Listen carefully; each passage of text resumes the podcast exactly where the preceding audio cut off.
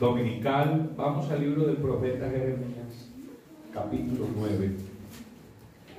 Gloria al Señor Jesús.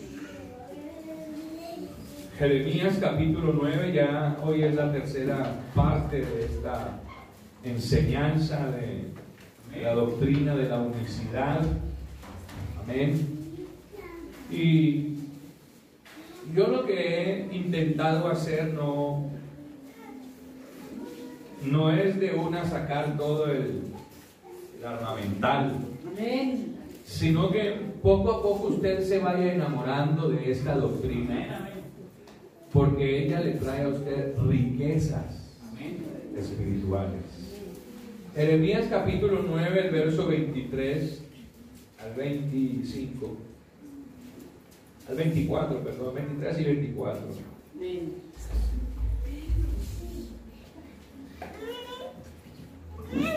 Así dijo quién?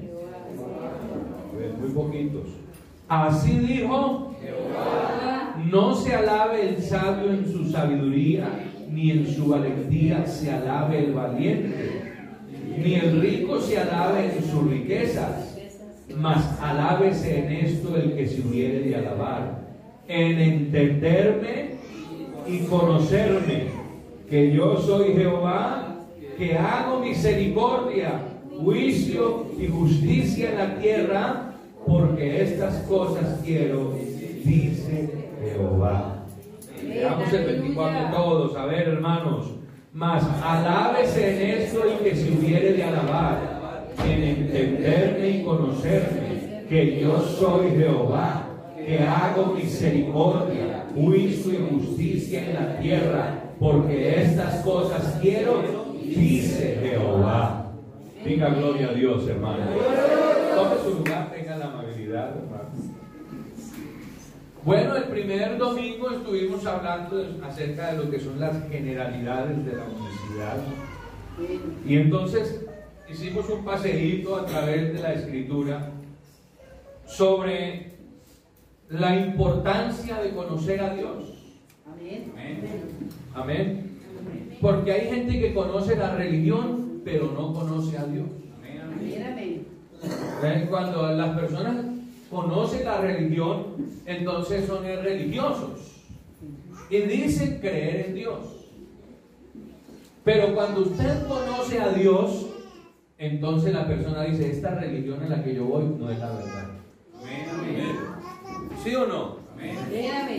Porque la Biblia es el manual para conocer la verdad.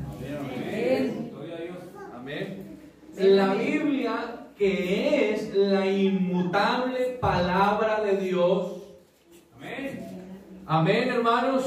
Que es la palabra que no cambia.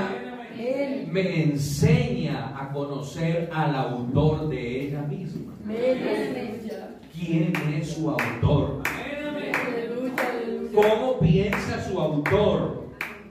¿Qué quiere el autor de la Biblia que yo haga? Cuando yo entiendo eso, entonces dejo de ser religioso y me convierto en seguidor de Jesucristo. Amén. Y entonces, como decíamos ahora, ni la muerte, ni ángeles, ni la vida, ni lo presente, ni lo porvenir nos podrá apartar. Entonces esa primera enseñanza que di acerca de la unicidad, de sus generalidades, miramos que desde el primer capítulo hasta el final de la Biblia nos encontramos con un autor único.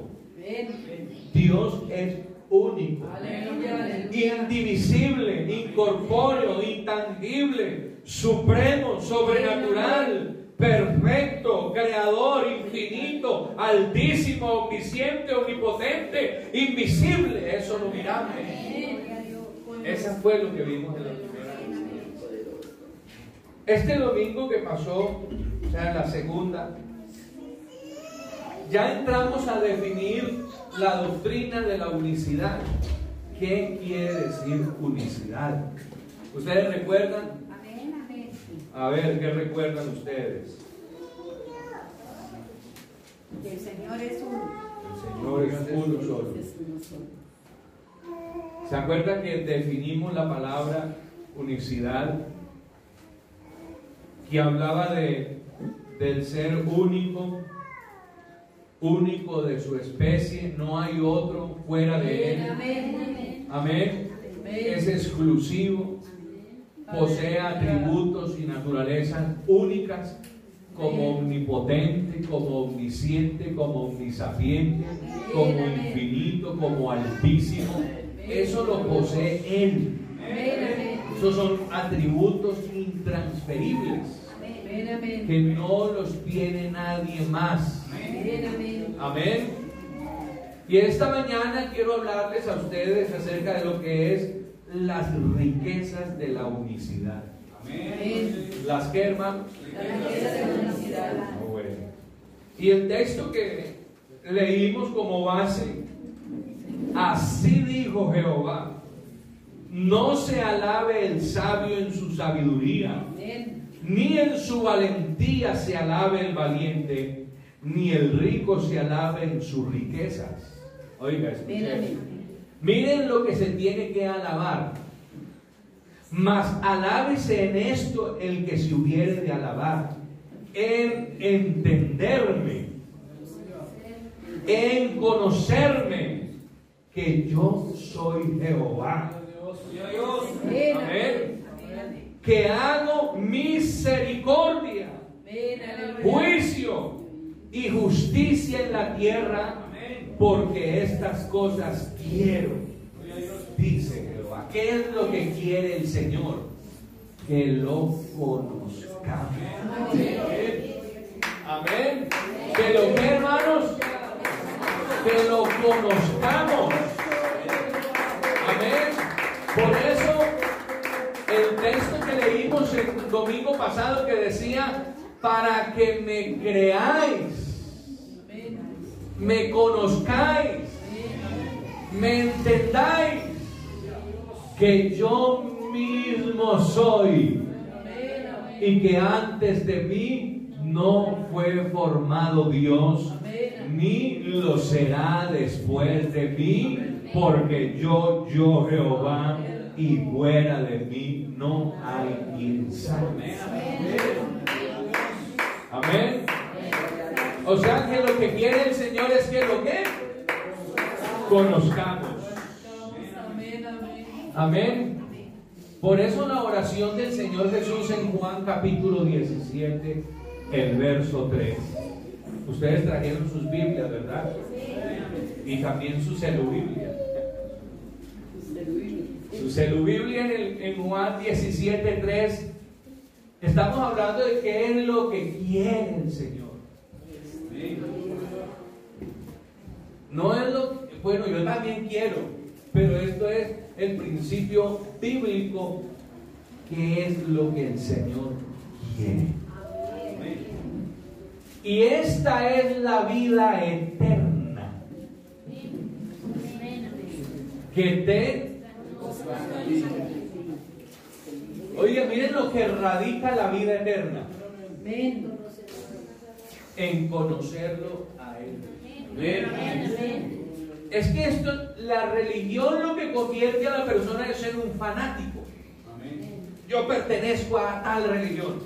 Y de esta religión yo no y aquí nacimos. Pero pregúntele usted quién es su Dios. Y le hablan de Santa Teresa, le hablan de Santa María, le hablan de San José, le hablan de San Gregorio. ¿Sí o no?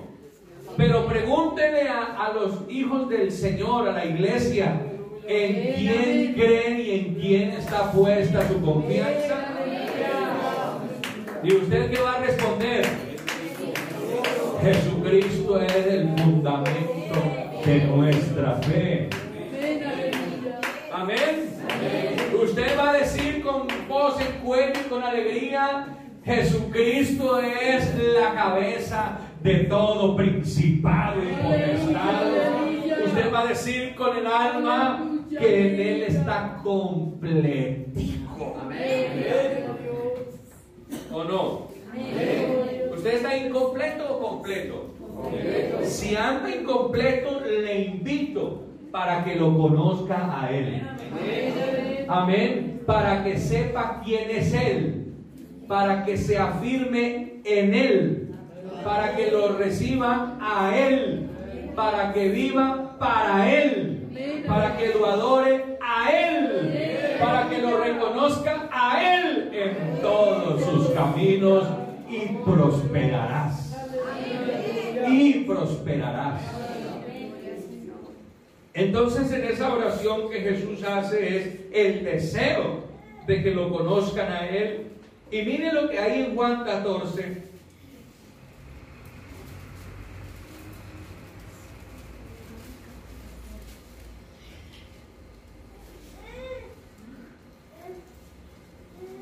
El versículo 7.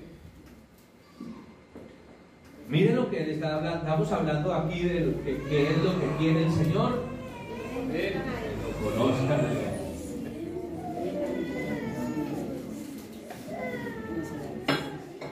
Conocer a Dios. Y miren lo que Jesús está diciendo aquí en el verso 7 de Juan 14. Si me conocieseis.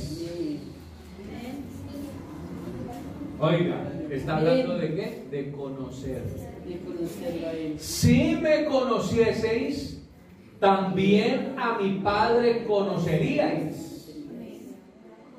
Y desde ahora le conocéis. Y le habéis visto. Ven, aleluya. Ven, amén. ¿Cómo la ve usted?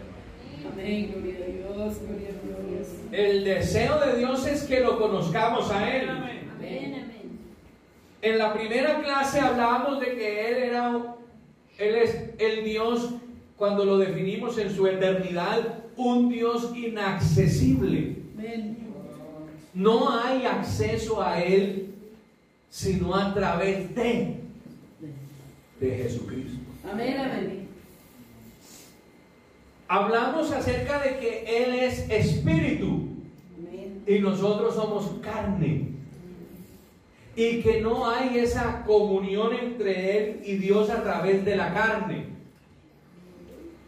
Pero cuando hablamos de la generalidad de la unicidad que fuimos hasta la manifestación en carne, ahora usted y yo tenemos acceso a Dios por Jesucristo, que es el lugar santísimo. Porque Jesucristo nos abrió el camino el escritor a los hebreos dice que Jesucristo nos abrió el camino al lugar santísimo a través del velo de su carne y que ahora tenemos acceso a Él. Por eso el mismo escritor a los hebreos ahí dice, el que se acerca a Dios crea que le hay.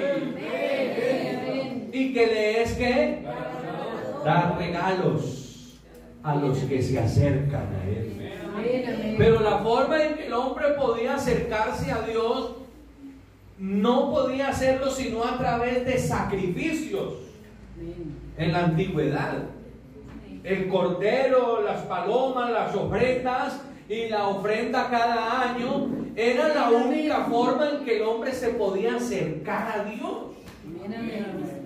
Y el Señor dijo, estoy cansado de esas fiestas, estoy cansado de esas lunas nuevas, estoy cansado de esos días de reposo. Yo mismo me les voy a presentar, yo seré su Dios y ellos serán mi pueblo y todos me conocerán desde el más pequeño hasta el más grande, porque la gloria de Jehová se manifestará y toda lengua y todo verá y lo confesará.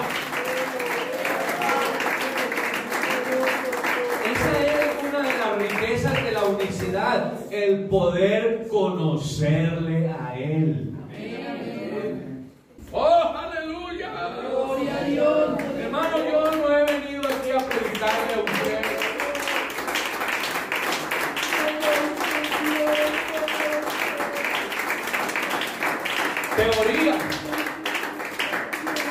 Le he venido a predicar la exclusiva y bendita palabra del Dios vivo y verdadero. Alábese en esto el que se debe de alabar, en conocerme y en entenderme que yo soy Jehová, que hago justicia y misericordia. ¿Y quién es el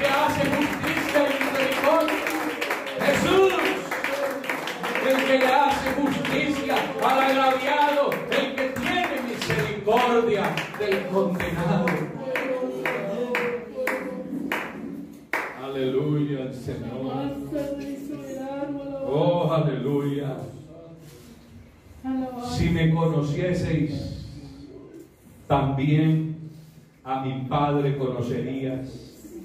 Y desde ahora le conocéis y le habéis visto. Amén. Hablamos hablando de conocer. Juan 1, 18. Es que las diapositivas, hermanos, se me quedaron en mi escritorio toda la semana armando. Y como no tenían que devolverme, ¿cómo me hace falta el pichirilito, hermano? ¿Ah? Yo, con esa, yo toda la semana poniendo aquí, colocando allá, organizando esto, textos acá. Yo no sé cómo yo le saqué fotocopia y me las traje en estas robas. 1.18 lo tienen. A Dios nadie le vio jamás. O sea, la esencia real de Dios nadie la ha visto. Su naturaleza como espíritu. Los querubines que están en el propiciatorio con dos alas cubren su rostro. ¿Cierto? y dos las extienden. ¿Por qué cubren su rostro? Porque es tan potente el resplandor de la gloria de Él que ellos tienen que cubrir su rostro. Por eso querubín quiere decir ardiente. Ardiente. Pero usted mira el proceso de los querubines a través de la Biblia. El primero que aparece es allá en el Edén, con una espada para que el hombre no entre y tome del árbol de la vida. Para que el hombre no descubra al que está allá en misterio. El misterio de las edades. El misterio que había estado oculto en siglos pasados. Estaba ya escondido. Por eso cuando Manoa preguntó, revélame tu nombre. Y él le dijo, ¿por qué preguntas por mi nombre que es admirable? ¿Sí o no? Gloria al Señor Jesús, porque Jesucristo es el admirable. Jesucristo es el consejero. Jesucristo es el Dios fuerte. Y Jesucristo es el Padre eterno y Él es el príncipe de paz.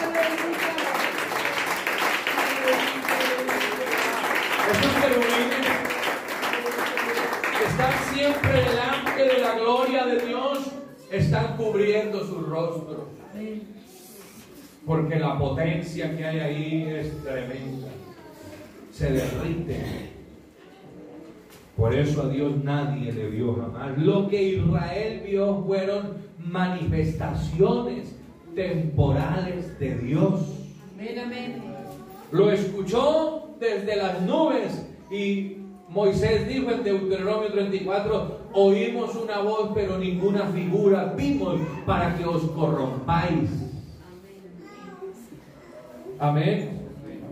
Por eso él le dijo a Israel, no te harás imagen de lo que está arriba en el cielo, ni abajo en la tierra, ni debajo de la tierra, ni debajo de las aguas, porque yo soy Dios y no hay otro.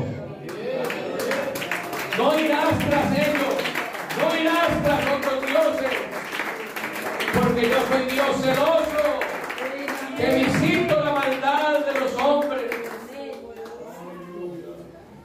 Ellos vieron fue teofanías, manifestaciones temporales de Dios. Amén, amén. Por eso dice, a Dios nadie le vio jamás, pero, Amén. pero, el unigénito Hijo que está en el seno del Padre, Él le ha dado a conocer. Amén, amén. Por eso de aquí al capítulo 7, Él ya dijo, si me conocieseis, también a mi Padre conoceríais, y desde ahora le habéis visto, porque mora con vosotros y estará en vosotros también. Amén. Ese es el conocimiento de Dios. Lo que Dios quiere es que yo lo conozca en su esencia, que es espíritu, en su naturaleza, que es espíritu, en sus atributos como omnisciente, omnisapiente. Oh, claro eso, de quién es su Dios. No andará debilitado ni cojeando en la vida cristiana, sino que se aferrará al Dios omnipotente, eterno y sublime y le toda la honra y la gloria. Aleluya, aleluya. Gloria al Señor Jesús. Aleluya. Por eso, Juan 8, mi hijo, hágame el favor, Juan 8.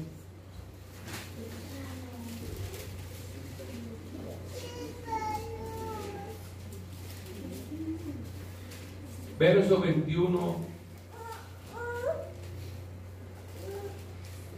Vamos a leerlo desde ahí. Otra vez les dijo Jesús, yo me voy y me buscaréis, pero en vuestros pecados moriréis. A donde yo voy, vosotros no podéis venir.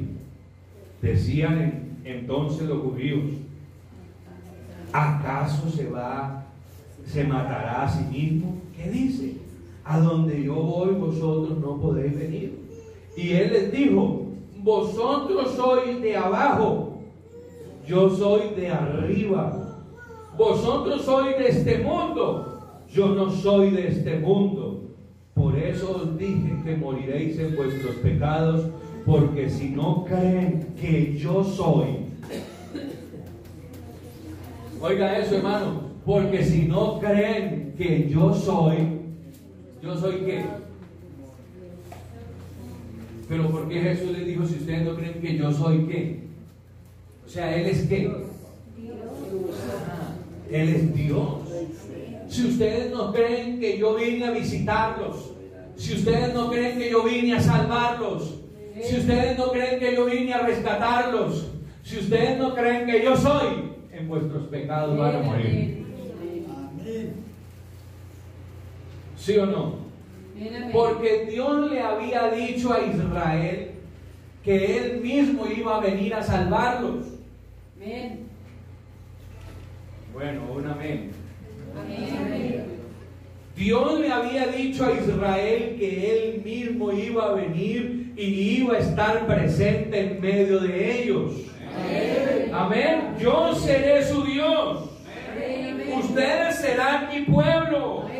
Yo andaré en medio de ustedes. Y me conocerán y sabrán que yo soy Dios. Pero cuando Él vino, no lo conocieron. A lo suyo vino, dice Juan 11, y los suyos no le conocieron. Y estamos hablando de qué? De conocer. Ellos no le conocieron, pero a los que le conocemos, a los que le recibimos, a los que creemos que Él es. Por eso es importante el conocimiento de la unicidad, que usted sepa quién es, porque cuando sepa quién es recibe esta riqueza. Nos ha dado el derecho de ser llamados hijos de Dios.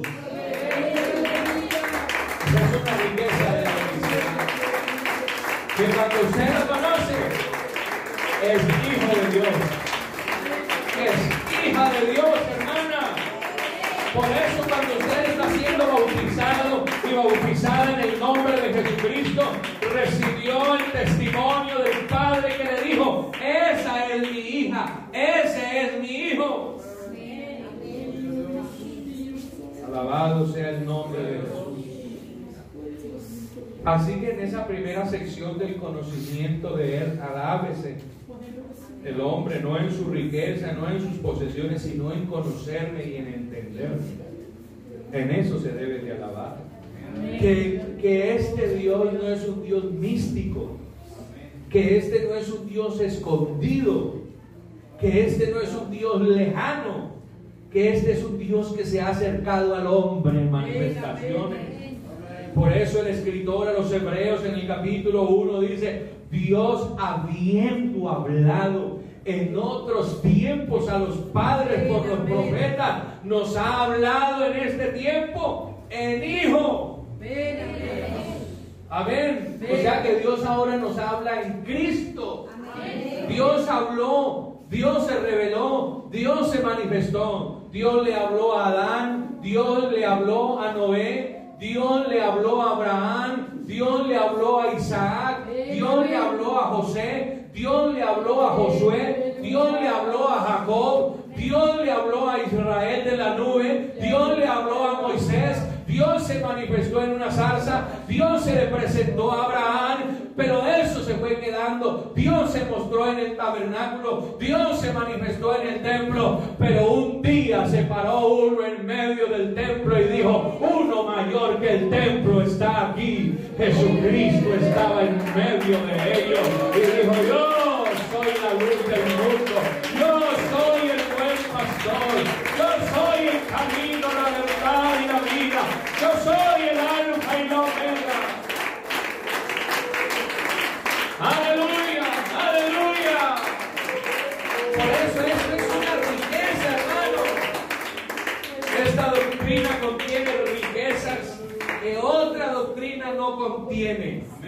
Se quedan cortas cuando se profundiza en ellas. No tienen esencia, no tienen sabia, no tienen sentido, no tienen lógica y no tienen verdad. Pero cuando usted se sumerge en la unicidad, oh aleluya, puede contemplar al Dios invisible a través de Jesucristo. Puede ver sus obras, sus maravillas, que usted no le va a atribuir a otra deidad, ni se va a confundir al orar, como me dijo ayer este hombre pastor, esta mañana estaba orando y la verdad no supe a quién decirle que me ayudara. Porque si le oraba aquí al uno, de pronto se enojaba el otro y pastor me encontré confundido, pero ya entiendo que cuando oro a Jesucristo, Él es el que responde la oración. A Él correrá el justo y levantado será. Si esta doctrina de la unicidad contiene la revelación del Dios único y verdadero en la Biblia.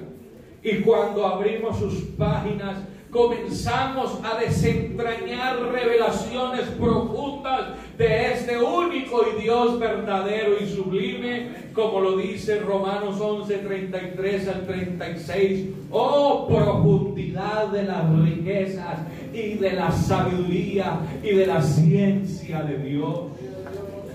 Cuán insondables son sus juicios e inescrutables sus caminos.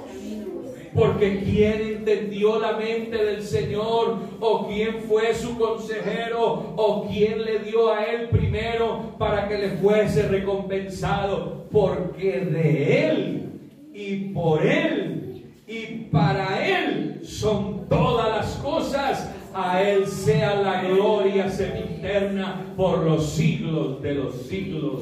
Amén. Amén. Eso es desentrañar el texto y conocerlo a Él en esencia, en profundidad, en riqueza. Amén. Y dirá usted, hermano, ¿para qué me sirve a mí la doctrina de la unicidad? Para lo que le estoy diciendo. Amén, amén. Amén. Usted sabrá a quién dirigir su oración.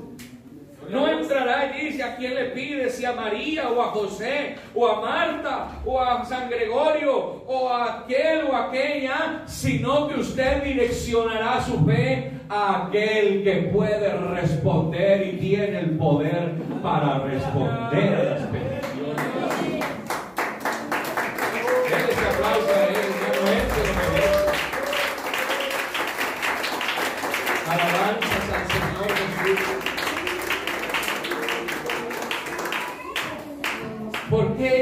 doctrina? ¿Cómo se define la palabra doctrina qué lenguaje se usa para definir este pensamiento, esta palabra? La palabra doctrina proviene del griego didascalia, que quiere decir enseñanza o enseñar. Amén, amén. O instruir o instrucción. Así que la, la Biblia, desde Génesis hasta Apocalipsis, Amén. es una doctrina. Amén, amén. En el principio creó Dios los cielos y la tierra, es una doctrina. Es una enseñanza. Amén, amén. Amén. Sino que en la teología hay varias ramas. Está la teología sistemática. Y la doctrina sistemática es la que toma el- los temas bíblicos por secciones y, y con- concentra toda una serie de pasajes bíblicos en estudiar un tema. Por ejemplo, Cristología, el Espíritu Santo, la soteriología, la amartiología, que eso es la, la doctrina del hombre y la doctrina del pecado, la angelología. Amén. Amén. Esas esa teología sistemática se encarga de sistematizar las doctrinas de la Biblia y conservar o mantener en ella toda una serie de textos bíblicos. Pero la, está la otra rama que es la teología bíblica. Y es en la que en este próximo domingo, Dios mediante, nos embocaremos o nos nos meteremos en la doctrina de la unicidad basada en la teología bíblica, que es netamente lo que la Biblia dice acerca de Dios.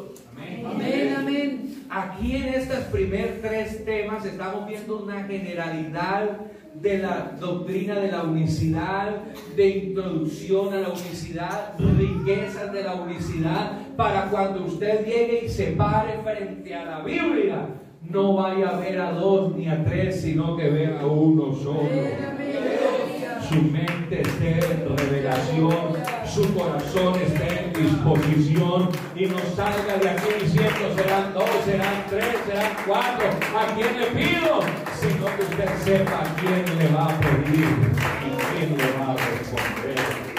Alabanzas al Señor Jesús.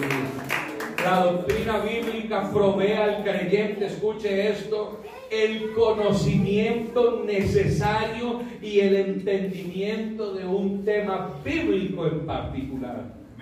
La doctrina, o sea, la enseñanza bíblica, da un completo conocimiento y entendimiento acerca de Dios. Su plan de salvación, su voluntad y beneplácito es revelado a través de las escrituras. La doctrina bíblica provee las instrucciones necesarias para el crecimiento y madurez del creyente. El creyente, si no acude a la Biblia, a la palabra, no crecerá, no se afirmará, no echará raíces, no glorificará a Dios, no entenderá el propósito de su vida. La verdad de la doctrina bíblica nos da fuertes convicciones en la fe en Dios. Amén, amén. Amén, Si usted no acude a la Biblia, no tendrá fe. O su fe no se fortalecerá. Porque la fe viene por el oír. Y el oír por la palabra de Dios. Y Jesús dijo, las palabras que yo os hablo son espíritu y son vida a los que la oyen. El que oye mi palabra y crea el que me envió, tiene vida eterna y no vendrá condenación, sino que ha pasado de muerte a vida. Eso le dará la doctrina de la palabra de Dios.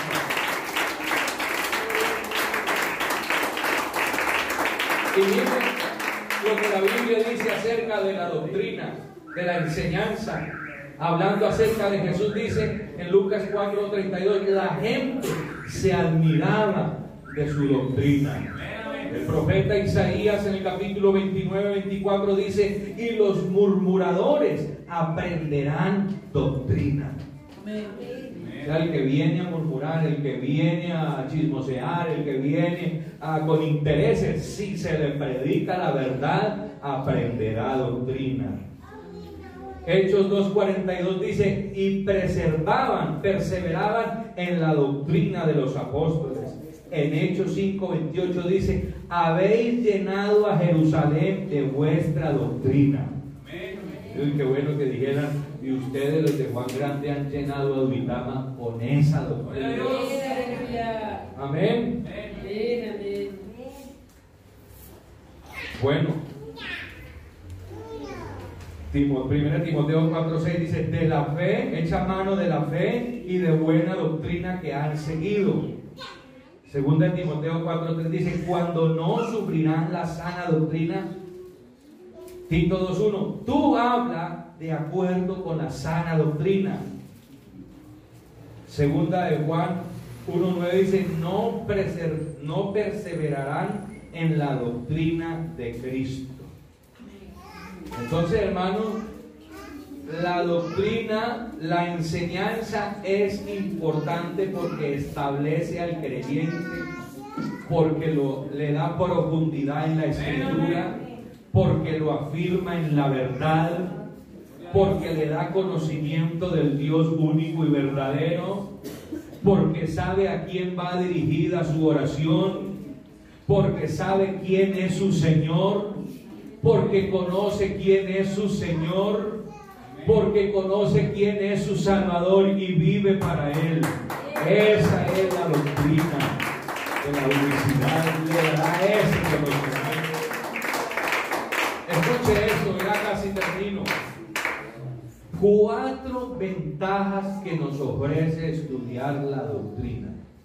Cuatro ventajas que nos ofrece estudiar la doctrina. este, punto, este, este, este puntito lo tengo aquí, lo hace como unos 18 años, para no exagerar, este puntito de las cuatro ventajas que nos ofrece estudiar la doctrina.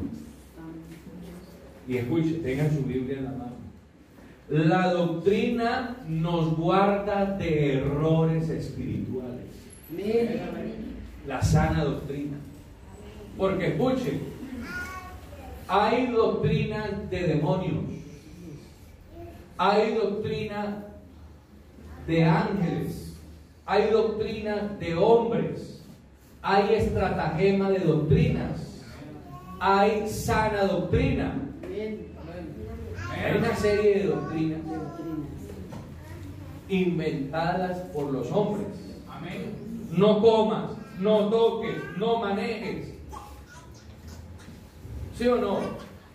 Hay doctrinas de ahí en primera de Timoteo 4.1 donde dice que en los postreros tiempos algunos apostatarán de la fe escuchando a doctrinas de demonios que prohibirán casarse, que prohibirán abstenerse de alimentos que Dios creó. Esas son doctrinas falsas de demonios. No, no tome tiempo no coma carne. Dice que todo lo que venden en una carnicería, dice Pablo, comprad y comed sin preguntar, dando gracias a Dios. Porque todo lo que Dios creó es bueno de gran manera. Nosotros ya sabemos de qué debemos cuidar. Pero la doctrina, la sana doctrina, nos guardará de errores espirituales. En Oseas 4:6 dice, mi pueblo pereció por falta de conocimiento del Eterno. Amén. Ah, usted tenía ahí 4.1, ¿cierto? 4.4. 4.1. Sí decía así, porque en los postreros tiempos.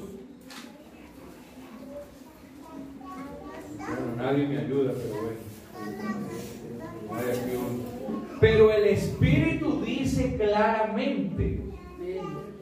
Está con E mayúscula, o sea, es el Espíritu Santo. Pero el Espíritu dice claramente que en los postreros tiempos algunos apostatarán de la fe. O sea, se irán tras las fábulas, harán a un lado la verdad, apostatarán de ella, escuchando espíritus engañadores y a doctrinas de demonios. Por hipocresía y mentirosos que teniendo cauterizada la conciencia, prohibirán casarse, mandarán abstenerse de alimentos que Dios creó para que con acción de gracias participen de ellos los creyentes y los que han conocido que la verdad. Hablamos, alabes en esto y que se ha de alabar en conocerme, en. Cuando usted lo conozca y le a decir, no, que eso es pecado, usted no, eso lo creó Dios. Amén. ¿Sí o no? ¿En serio, hermanos? Ay, ¿será que, ¿será que yo estoy yendo a la iglesia verdadera? Cuando lo conozcas a Él, le vas a decir, apártese de acá. Porque el Señor dice, Juan dijo, el que no trae esta doctrina, no lo recibáis en casa, ni le digáis bienvenido. No está en primera. El que no trae esta doctrina, ¿cuál doctrina? De que Dios se hizo carne. De que Dios se manifestó en carne. Después hablaremos de esa parte. Jeremías, ah, ya hablamos de ese. La segunda, la doctrina nos ayuda a establecernos. Primera de Pedro 5.10. Oiga, la primera, la, la, primer punto de la doctrina nos guarda de qué? Errores espirituales. Eso, errores espirituales. Uno, al menos uno la cogió. La doctrina nos guarda de qué? Errores espirituales. O sea, de falsas doctrinas, de hechicería, de brujería. Que hermano, vea, lleves esta, este pedacito de cuarzo para la casa, que eso le trae buena suerte. Guardes esta medallita de la Virgen del de la agarradera, que ella lo va a guardar a usted. E, esta doctrina de la unicidad le enriquece a usted para guardarlo de errores espirituales. La doctrina, la segunda es la doctrina nos ayuda a establecernos. Amén. Amén. Amén. No, Un día así, en la y otro día en la yo no sé dónde. Y come aquí, come allá y no dice, yo tengo la verdad. Amén. Profeso la verdad, vivo la verdad, amo la verdad y no la vendo. Amén. Amén. 5.10 de, de Pedro dice, mas el Dios de toda gracia, oiga eso hermanos, mas el Dios de toda gracia que nos llamó a su gloria eterna, ¿quién? En Jesucristo, después de que hayáis padecido un poco de tiempo, Él mismo os perfeccione. afirme, fortalezca. No, no están conmigo. No. no.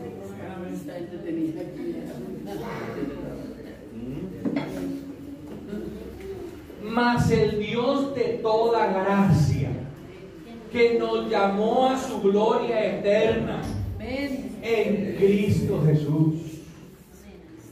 O sea, la gloria eterna la tenemos en quién? Porque Jesucristo es quién? Jesucristo es Dios, Jesucristo es la imagen del Dios invisible. En Jesucristo habita corporalmente toda la plenitud de la verdad. Pero sabemos que el Hijo de Dios ha venido y nos ha dado el entendimiento para conocer al que es verdadero. Y estamos en el verdadero, en su Hijo Jesucristo. Este es, este es el verdadero Dios. Y él mismo os perfeccione, afirme, fortalezca. O sea que la doctrina nos ayuda a qué? A establecer. Tercero, la doctrina nos revela el plan eterno de Dios. ¿Cómo la ve usted, hermano? La doctrina nos, nos revela el plan eterno de Dios. Os digo un misterio, dice primera de Tesalonicenses 4:13. Les digo un misterio, no todos, no tampoco queremos hermanos que ignoréis acerca de los que duermen, para que no os entristezcáis como los otros que no tienen esperanza sea, la sana doctrina o la doctrina del Dios único, verdadero, nos revela el plan que Él tiene la iglesia. Cuarto, estudiar la doctrina nos da la aprobación de Dios. O sea, la doctrina nos da la aprobación de que somos llamados hijos de Dios. Amén. Amén. Amén. Así que cuando usted estudia esta verdad de la doctrina, lo guarda de errores, los establece, nos revela el plan eterno de Dios y nos da la aprobación de que somos sus hijos. Y nos da la aprobación para hablar en nombre de Él. Segunda los Corintios 2.15. Procura con diligencia presentarte a Dios aprobado, como obrero que no tiene de qué avergonzarse, que usa bien la palabra de verdad. O sea, la doctrina de Dios nos muestra el camino seguro por donde debemos caminar. La doctrina de la unicidad nos revela el plan eterno de Dios porque sabemos que Él es el que lo ha hecho.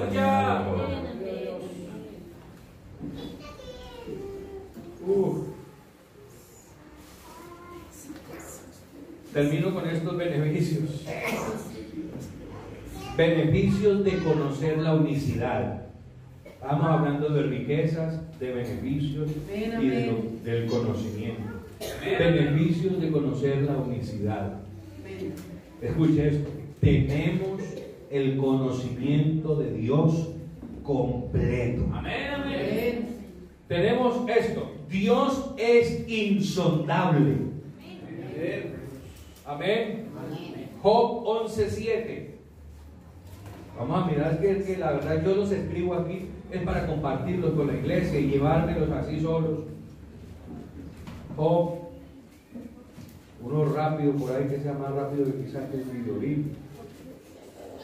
Job 11.7 dice, descubrirás tú los secretos de Dios llegarás tú a la perfección del Todopoderoso. Mire hermano el beneficio cuando usted abre la doctrina de la unicidad. ¿Ah? Se establece, es guardado, le revelan los planes, es aprobado por Dios. Lo conoces, sabes quién es Él, vives para Él. Y cuando recibes el conocimiento de Él, entonces lo que ves es que es un Dios insondable, que es tan profundo, que es tan amplio, que es tan maravilloso, que es tan glorioso, que es tan sublime, que los mismos cielos. Y cuando usted tiene esa verdad, hermano, usted no se va a ir, reitero, y perdóname que se lo diga, no va a ir a acudir a otros dioses. Amén.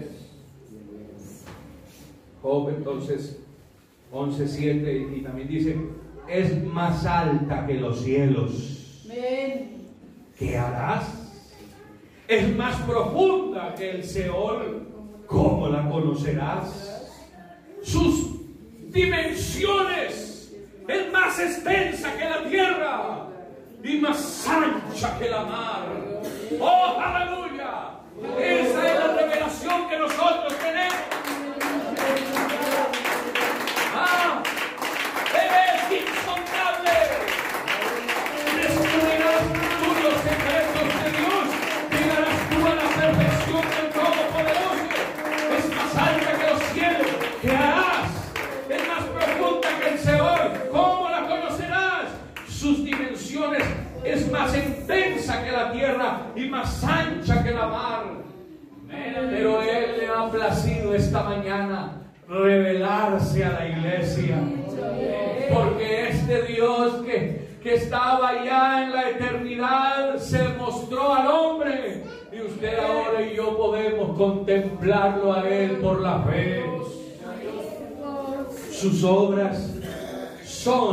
insondables. Job 5.9. Oiga, sus obras son insondables. Gloria al Señor Jesús. Dice, el cual hace cosas grandes e inescrutables y maravillas sin número. ¿Cómo ve usted a Dios, hermano? ¿Cómo ve usted a este único Dios? Dios es insondable, sus obras son insondables, sus juicios son incomprensibles, sus juicios son eternos. Amén, amén. Alabanzas a Él, hermano. Job 9:10.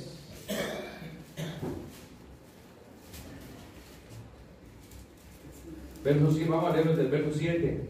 Él manda al sol y no sale. ¿Cómo ve la autoridad de Dios?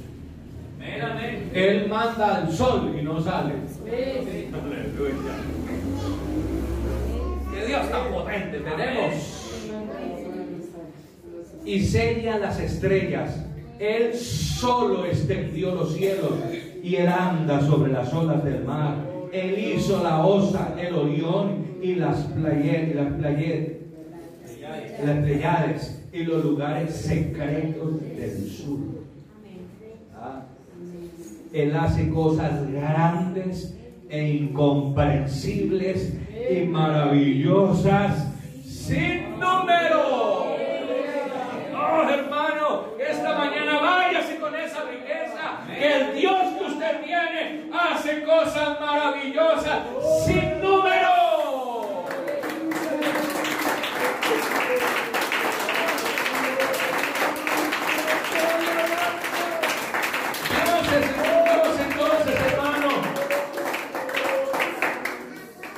Dios es insondable, sus obras son insondables, sus juicios son incomprensibles. Y escuchen, Dios nos ha dado a conocer su poder por la creación, por el señorío que Él tiene sobre los elementos, liberando a su pueblo Israel de la esclavitud, por sus juicios y por sus milagros sin número. Y estas siete grandes verdades que te ayudarán en la fe en Él. Primer gran verdad, yo sé que mi Redentor vive. Aleluya, aleluya. Algo que lo mantendrá usted aquí firme en la fe, en la iglesia, es que usted sabe que su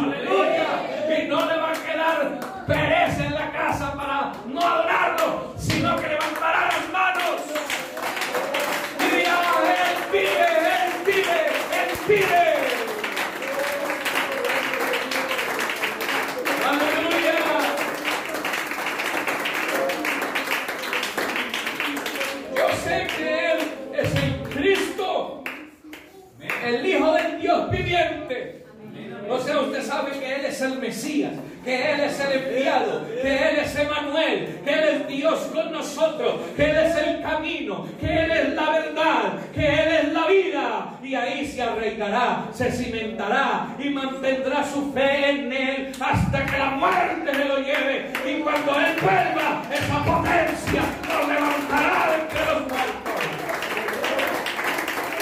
Yo sé entonces que mi Redentor vive. Yo sé que Jesús es el Cristo. Yo sé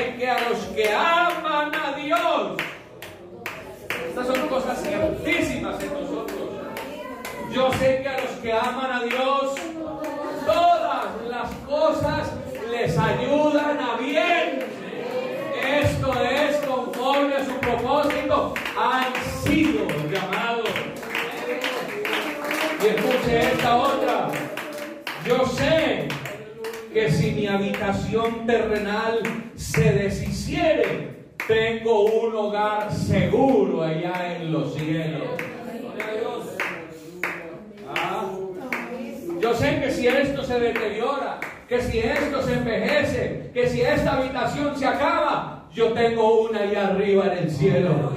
Una habitación segura, un hogar seguro, una casa segura. Quinto, yo sé en quién he creído. Segunda, es la primera de, segunda de Timoteo 1.12. Yo sé muy bien en quién he creído. ¿Usted, hermano, está seguro bien en quién ha creído? Entonces no le dé lugar al diablo. Amén. Porque yo sé muy bien en quién he creído. Aleluya. Sexto, yo sé que seré semejante a Él cuando Él vuelva. Y seremos semejantes a Él porque le veremos tal y como Él es. Y todo aquel que tiene esta esperanza en Él se purifica así como Él es puro. Amén. Séptimo, yo sé que he pasado de muerte a vida. Primera de Juan 3:14. Yo sé que he pasado de muerte a vida. Así que hermano, nos vamos a ir para la casa con estas riquezas. El próximo domingo les traigo las cartillas, traigas en apartecito unos dos mil, tres mil pesos porque ya voy a comenzar a cobrar por los estudios. Ah. Pero si usted quiere tener estas riquezas, hermano, invierta. Porque uno valora las cosas cuando uno invierte. Pero cuando yo las regalo, las veo botadas por allá. Pero si usted invierte, dice, uy, no puedo votar porque me valió dos mil, me valió tres mil, me valió diez mil. ¿Sí? Pero hermano, yo sé que mi Redentor vive, yo sé que Jesús es Cristo, yo sé que Él me ama. Amén. Yo sé que mi habitación terrenal, si, si, si, si se deshiciere, tengo un hogar seguro en los cielos. Yo sé quién he creído, yo sé que seré semejante a Él, yo sé que he pasado de muerte a vida. Ese conocimiento y esa seguridad de esta clase de fe nos la da la clase de Dios que tenemos.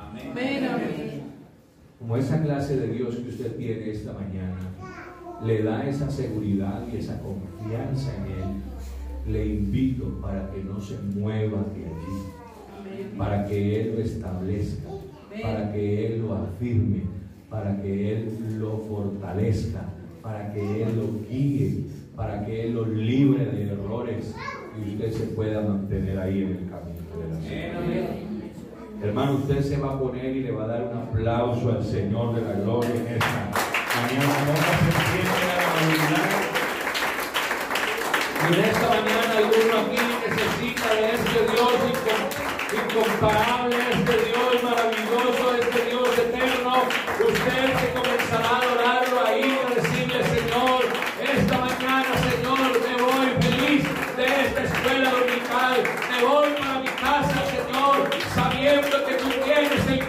Thank you.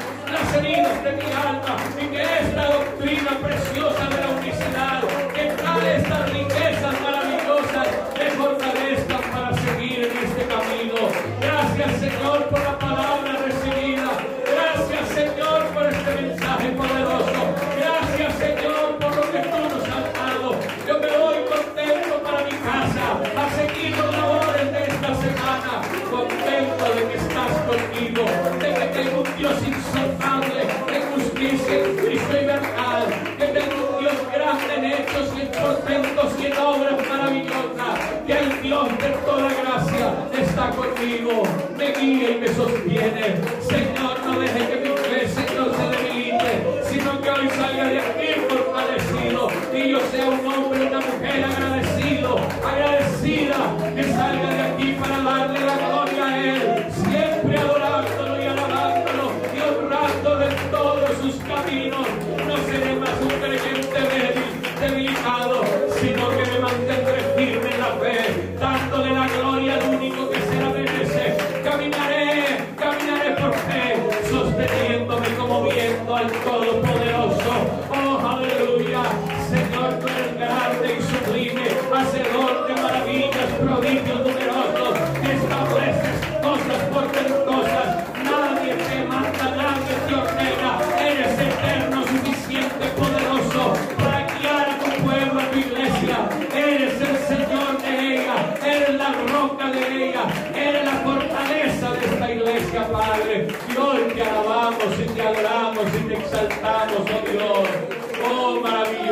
Señor Jesús, maravilloso tú eres, Señor.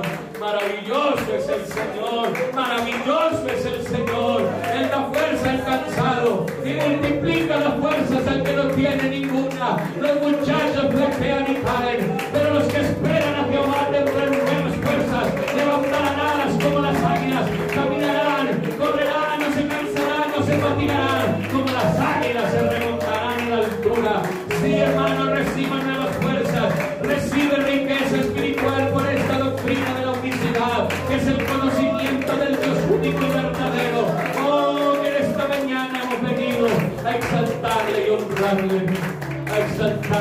Gracias, Señor Jesús, gracias. Gracias, Señor, gracias. Gracias, Dios. Mañana es el Jesús que satisface cuando lo conocemos. Cuando lo conocemos. Por ejemplo, la historia que leímos de Juan capítulo 4, encontramos que le era necesario a Jesús pasar por dónde? Por Samaria. Amén. Por una de las ciudades de Samaria que se llamaba Sicar. Amén. Algún pueblito ahí llamado Sicar. Y según la tradición que había en aquel tiempo, o diferencia que había entre ellos, era que entre judíos y samaritanos no había amistad, no había relaciones. Había una diferencia, como hoy en día se hacen diferencias. Usted es rico, usted es pobre, usted es estudiado, usted no es estudiado, ¿verdad? Hoy hay diferencias sociales, hay diferencias políticas, hay ah, diferencias raciales, amén. Y hay una serie de, de paredes que separan al hombre de sus semejantes, de sus seres, que hasta los seres queridos. En nuestras familias hay diferencias también. Ya es- En diciembre se visitan a los que tienen más platica. ¿Sí o no? En diciembre se visitan al tío, a la tía que gasta, que gasta la, par- la parranda. Entonces vamos donde ellos, ¿verdad? Pero no, qué pereza ir allá donde fulano de tal que es ese evangélico y ese ni toma, ni baila, ni nada. Vámonos, ¿cierto? Entonces hacen diferencias. Y, y aquí encontramos una diferencia también racial y religiosa. Porque hoy en día hay diferencias religiosas, siempre las han habido. Diferencias religiosas. Yo soy católico, dice. El otro dice, yo soy católico, apostólico y romano. El otro dice, yo soy de los testigos de Jehová. El otro dice, yo soy de los adventistas. El otro dice, yo soy bautista. El otro llega y dice, no, es que yo soy eh, mormón. El otro dice, yo soy maometano. Y bueno, y todos tienen, aparentemente dicen tener una verdad. Pero verdades que, que, que se acomodan a mi pensamiento. ¿Verdad? Verdades que se acomodan a mis apetitos. Yo quiero una religión donde no me toque como, "Ay, es que vestir así como visten allá en la Pentecostal de falda larga. Ay, no. Yo quiero buscar una religión en donde yo pueda como, como que yo pueda vivir como yo quiera. ¿Sí o no? Yo quiero una religión donde lo no prohíban tanto. Que lo dejen a uno a los manos tomarse unas dos. Unas dos pocholitas.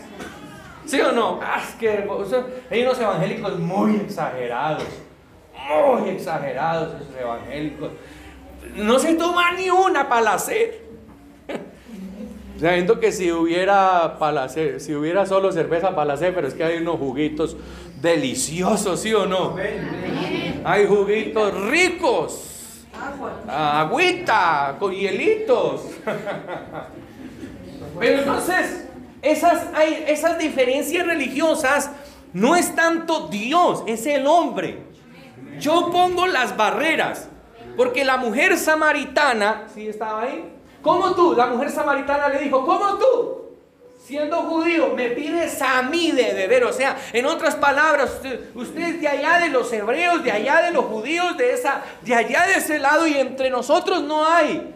Porque yo soy mujer samaritana. Y, y esta palabra samaritana era una mezcla, una mezcla de una población que se corrompió por el pecado y también esta mujer tenía un historial bastante delicado.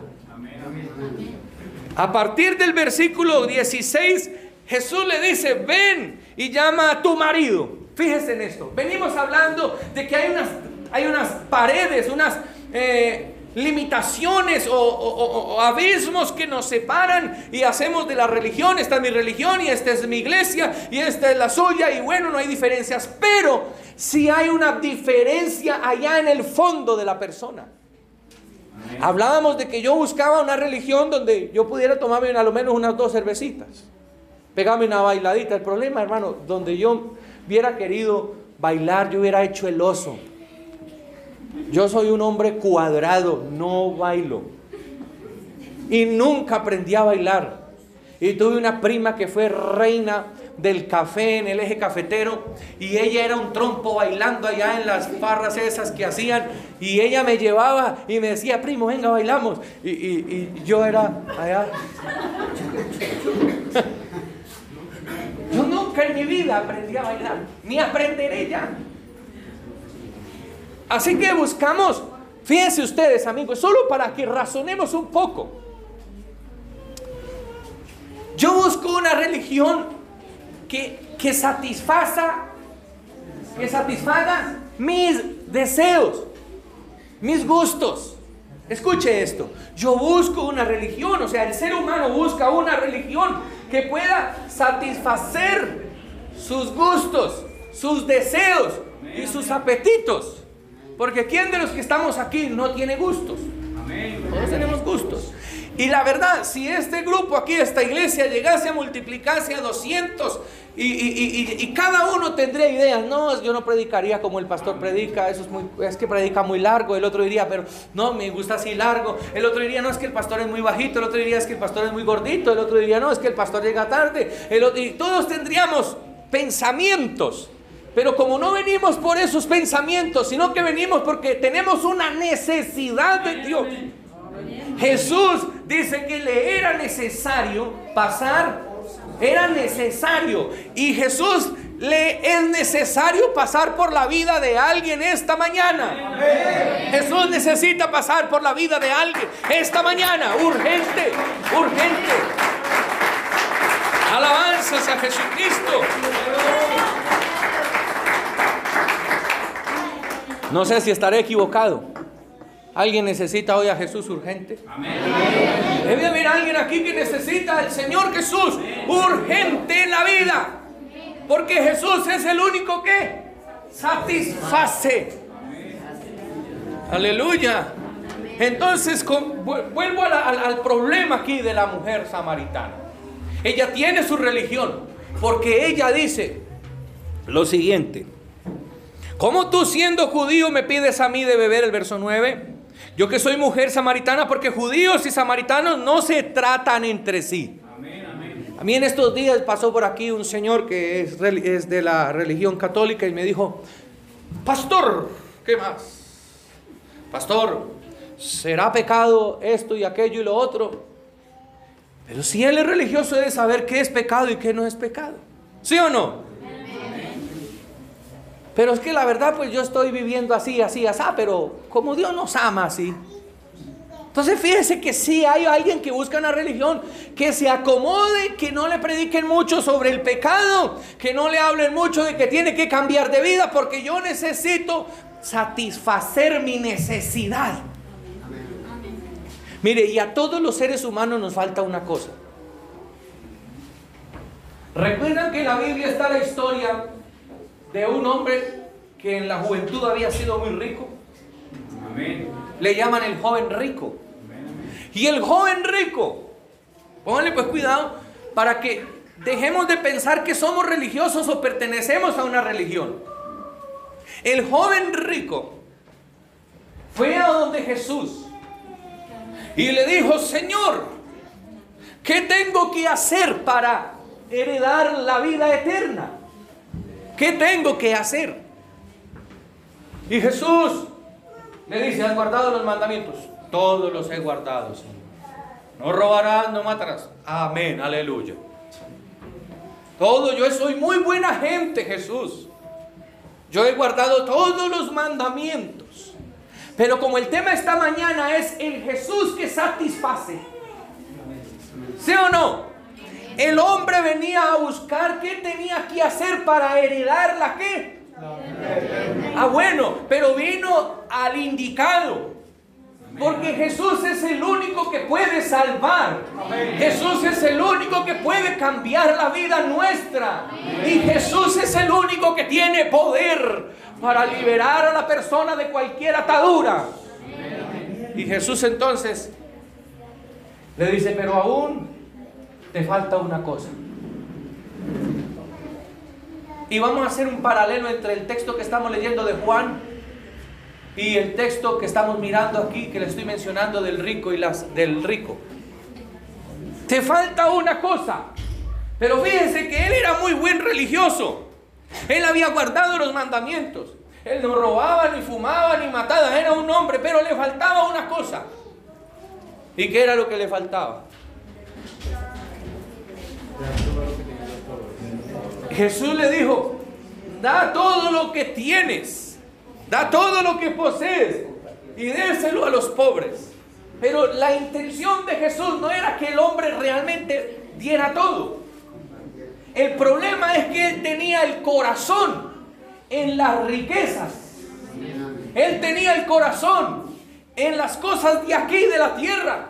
Y quería ganarse el cielo haciendo algunas devociones. Si a él le pedían otra cosa, él ya estaba completo. Pero esa sola cosita le exoneraba de entrar al reino. ¿Por qué? Porque Dios lo que está pidiendo, usted puede tener muchas riquezas y está bien. Usted puede ser súper bendecido por Dios todas las etapas de su vida. Pero lo que Dios quiere es que usted le entregue el corazón a Él. Y cuando le entregues el corazón a Él, hermano, uno no va a tener que hacer otra cosa para salvarse. El que te entrega el corazón a Dios es dadivoso.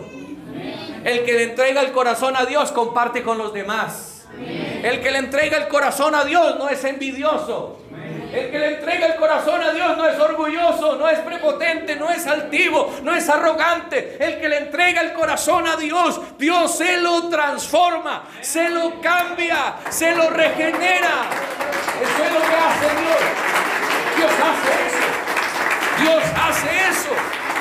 Dios transforma, Dios regenera, Dios cambia, Dios hace nuevas todas las cosas. Eso es lo que hace Dios. Jesús le dijo, en la, Biblia dice, dame, hijo mío, tu corazón. Ah, ¿qué es lo que Dios te está pidiendo? Porque es que del corazón es que salen las malas cosas. Ahí es donde arraigamos el orgullo, la altivez, la ironía, Ahí es donde sembramos todo, todo el dolor. Y Jesús quiere tomar ese corazón y lavarlo y limpiarlo y regenerarlo y hacer un corazón nuevecito. Eso es lo que Dios quiere hacer con la vida de alguien esta mañana aquí. Ese corazón que quizás ha venido aquí lleno de amargura, lleno de, odio, lleno de, de, rencores y de culpabilidad y culpa al uno y culpa al otro y culpa al sutano, a la sutana de su desgracia o de su situación. Y si no hubiera sido por ese que me quitó el negocio. Y si no hubiera sido por aquel que se atravesó en la vida, yo hubiera tenido. Y hoy está lleno de amargura. Pero Dios le dijo, es necesario hoy pasar por Juan Grande y ir a pedirle el corazón a alguien y yo se lo cambio. Y yo se lo limpio. Y yo se lo regenero. Hoy tú no estás aquí por casualidad de la vida. Una vez más te digo, has venido al que puede satisfacer la necesidad de tu alma y darle un cambio total a tu corazón en esta hora. Solo Él puede hacerlo. Así que los abismos que haces de tu religión y del Evangelio, esos abismos que haces, te falta una cosa. Te falta una cosa. Porque no se trata de religión. Y además no se trata de vestir de, falda larga. Se trata de entregar el corazón. Nada más. El resto, Dios lo transforma. El resto, eso lo cambia Dios. Amén. Porque aquí no obligamos a nadie. Aquí la verdad yo no tengo aquí una diseñadora de moda. La diseñadora de moda de la hermana Rosita y no está. Pero aquí no tenemos a nadie que le anda con un metro midiéndole la falda a la gente. Jamás lo he llegado a hacer. Pero sí he llegado a ver que cuando Dios se mete en el corazón de una persona, se lo transforma. Escuche esto. Cuando la Biblia dice en Jeremías, voy a tomar ese corazón de piedra. Oiga, algunos venimos a Cristo con corazones de piedra, de mármol, corazones duros que no les entra el puntero, el cincel, el taladro, la cortadora, la trituradora, esos corazones duros que pueden ver hasta la mamá muriéndose y no hacen nada. ¿Ustedes han visto gente así dura, no? Pueden verlo a uno con, con los intestinos afuera, dice, eso es normal. Hágale adelante que yo cuando era niño, yo que sí sufrí en la vida gente dura, regia. Y el Señor quiere coger a esa persona que tiene ese corazón de piedra, que no puede disfrutar nada. La persona que tiene el corazón de piedra no disfruta nada. Todo eso.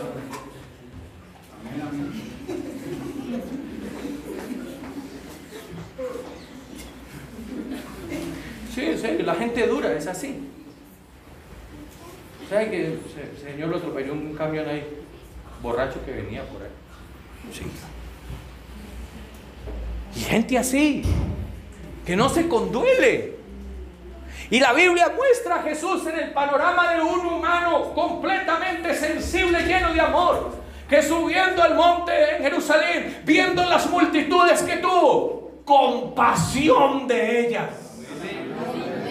Ese Jesús que tiene compasión se mete en el corazón de uno y aprendemos a tener compasión. Por eso salimos semana tras semana a buscar a los amigos, a hablarle a las familias, a hablarle, orar a las familias, porque el compasivo Jesús anda con nosotros, anda con nosotros, anda el compasivo Jesús, anda con nosotros. Y entonces Jeremías dice que él toma el corazón de piedra y lo convierte en uno de carne. Amén. ¿Cómo ve usted eso? Lo pone de carnita. ¿Ah? Ahora el hombre, ahora el hombre hasta lágrimas le salen.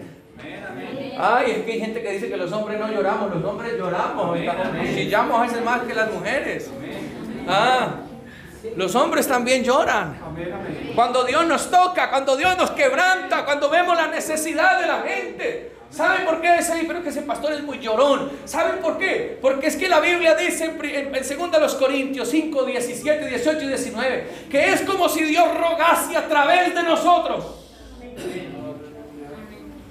¿Y qué es lo que Dios ruega? Que se reconcilien con Él. Y entonces ese gran amor, profundo amor de Dios se mete dentro de nosotros y nos toma el corazón. Y entonces podemos ver la necesidad de los amigos, y podemos ver el problema en los que viven, y podemos ver la crisis en la que están. Y uno quisiera hacer algo, pero es Dios el que puede hacerlo. Entonces nos quebrantamos. Y Dios nos toca y nos dice, síguele diciendo que yo le voy a romper ese corazón de piedra. Y le voy a meter uno de carne. Y ese espíritu triste. Y ese espíritu afligido. Y ese espíritu angustiado. Y ese espíritu que tiene tristeza, ese espíritu que no está ahí apagado. Yo le voy a dar mi espíritu. Yo le voy a cambiar ese espíritu y le voy a dar mi espíritu. ¿Ah? Ese espíritu de que siempre está mirando para el, para el suelo. Que siempre se está lamentando y quejándose. Oh, es que no. El problema que yo tengo es que nunca tuve oportunidades. Es que como Julano sí tiene, yo no tengo. Y mire que el hogar de Julano es más feliz que el mío. Y anda mirando lo de, lo de los demás. Pero hoy, nuevamente reitero, has venido al encuentro con Jesús. Y Jesús te va a levantar la cabeza y te va a quitar de ti el temor, te va a quitar la angustia, te va a quitar la depresión, te va a quitar las situaciones de amargura de tu corazón y te va a poner su espíritu. Y ya no vas a andar mirando para el suelo como un derrotado o derrotada, no, sino que vas a levantar la cabeza y de ahora en adelante tengo un Padre glorioso, un Padre maravilloso, un Padre misericordioso, un Padre que camina conmigo, uno que anda todo el tiempo conmigo, que me ha dado sentido a mi vida aspirando con Jesucristo, ando con Él, camino con Él, Él va conmigo. Aleluya, aleluya, aleluya. Solo que tienes que hacer a un lado las barreras. Mire todo lo que la samaritana se había perdido. La samaritana todos los días iba a sacar agua del pozo. Eso es como las 3 de la tarde, era, no sé, la, la hora sexta. Las 12. Todos los días iba a sacar agüita con un cántaro para mitigar su sed. ¿Cierto? Y cuando Jesús le dijo, mujer, si tú supieras el agua, yo te daría un agua maravillosa. Escuche lo que dice. Respondió Jesús. Si conocieras el don de Dios, el verso 10. ¿Y quién es el que te pide?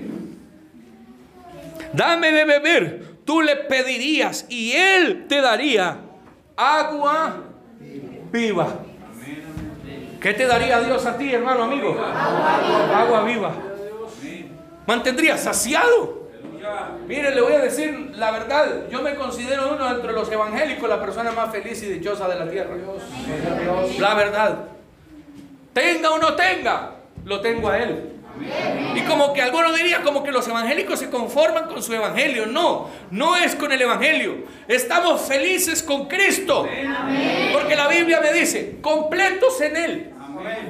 Completos, completos en Cristo.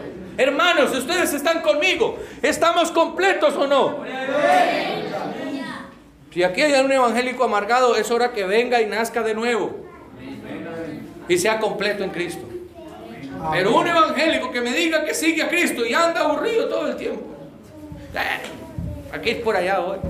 Tanta ofrendadera. Y, lo invito a que nazca de nuevo. Porque Dios dice en la Biblia que el gozo del Señor es nuestra fortaleza. Y que Él nos ha dado el fruto del Espíritu. Amén, que es gozo. Y ese, gozo no lo producimos nosotros, lo produce el Espíritu.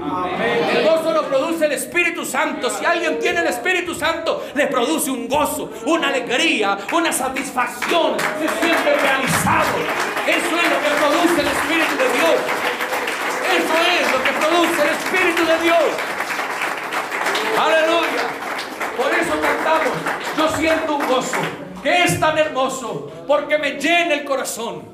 El gozo que nosotros tenemos, el mundo no nos lo dio. Porque usted se pone a mirar, amigo, hoy, hoy sí que hay una crisis mundial. Y puede hacer que sea verdad o no sea verdad, pero la hay. ¿Sí o no? ya hoy todo el mundo la piensa para saludarse en la mayoría. ¿Sí o no? Y, ya y si alguien estornuda, uno paga escondedero. Pero usted fíjese que que, eso causa esas situaciones, sean o no sean verdad. Usted no puede descubrir que si es cierto o no es cierto. Hasta en la casa si estornuda no es, oh, oh, oh. tápese, lávese las manos. Entonces, pues yo toda la vida, siempre que llego a la casa, salgo de la casa o estoy dentro de la casa, me lavo las manos tres, cuatro veces o vengo aquí, me lavo allá. Siempre, siempre lo he hecho, no porque estamos en eso, pero yo me pongo a mirar hoy en día eso. Hoy todo el mundo que con sus tapabocas, todo el mundo que, hermano, la Biblia dice que oiréis de guerras, rumores de guerras, pestes, y todo eso es bíblico, todo eso es bíblico. Inventado, no inventado, ya nos lo habían dicho. Nosotros los evangélicos no lo tenemos clarito. Eso está clarito en nosotros, ¿verdad, hermanos? Ay, nosotros, ay, ay, eso se va. No, eso nosotros lo sabemos. Lo que nosotros estamos ahora brindándole a la gente es una esperanza. Jesús es la esperanza de vida.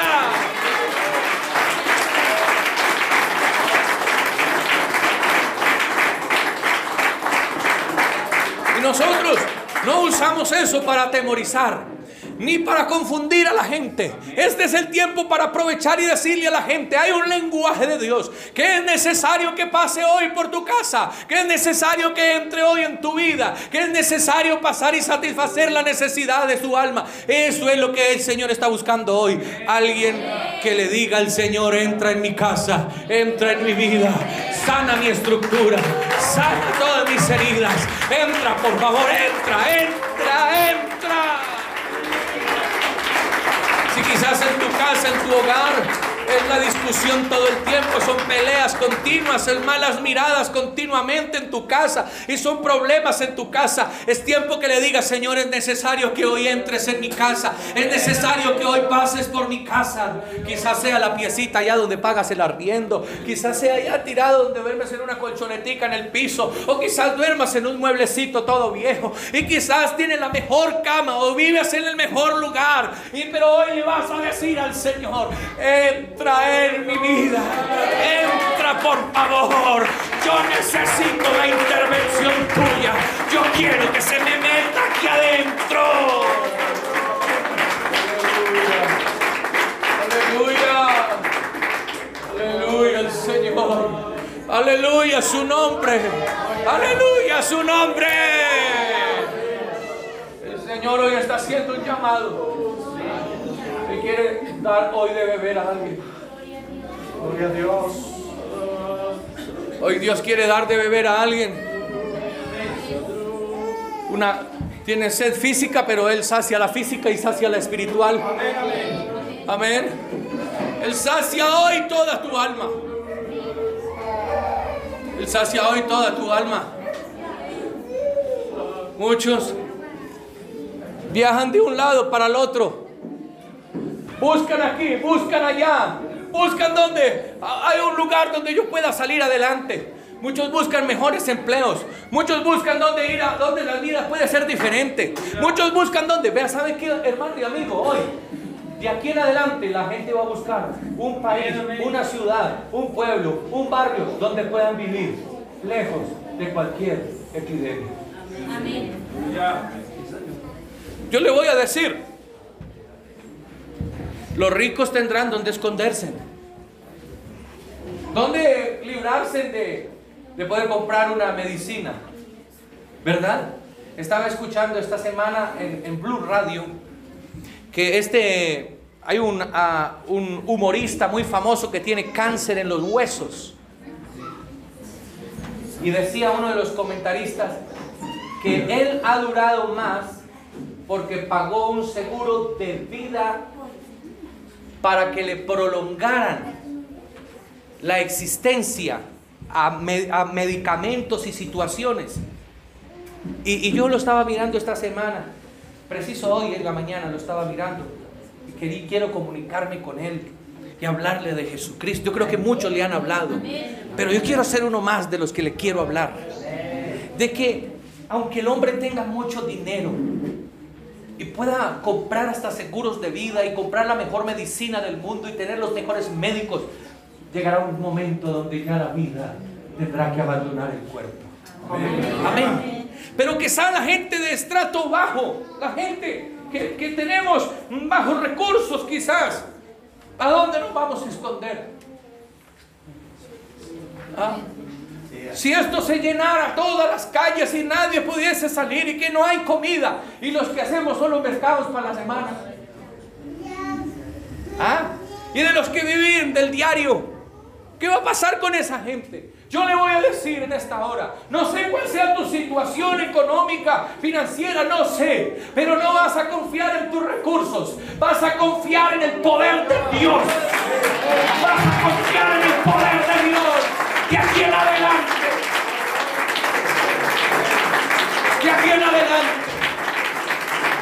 Porque el pueblo de Israel salió de Egipto y le dijeron se van a morir en ese desierto. Pero se fueron con el Dios que los sustentaba día y noche. Esta iglesia será sustentada de aquí en adelante una vez más por el poder de Jesucristo.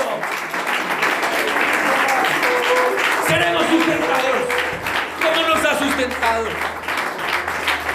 Va a llegar el momento, va a llegar el momento donde, donde este mundo va a estar tan plagado ¿Sabe por qué es el resultado del pecado?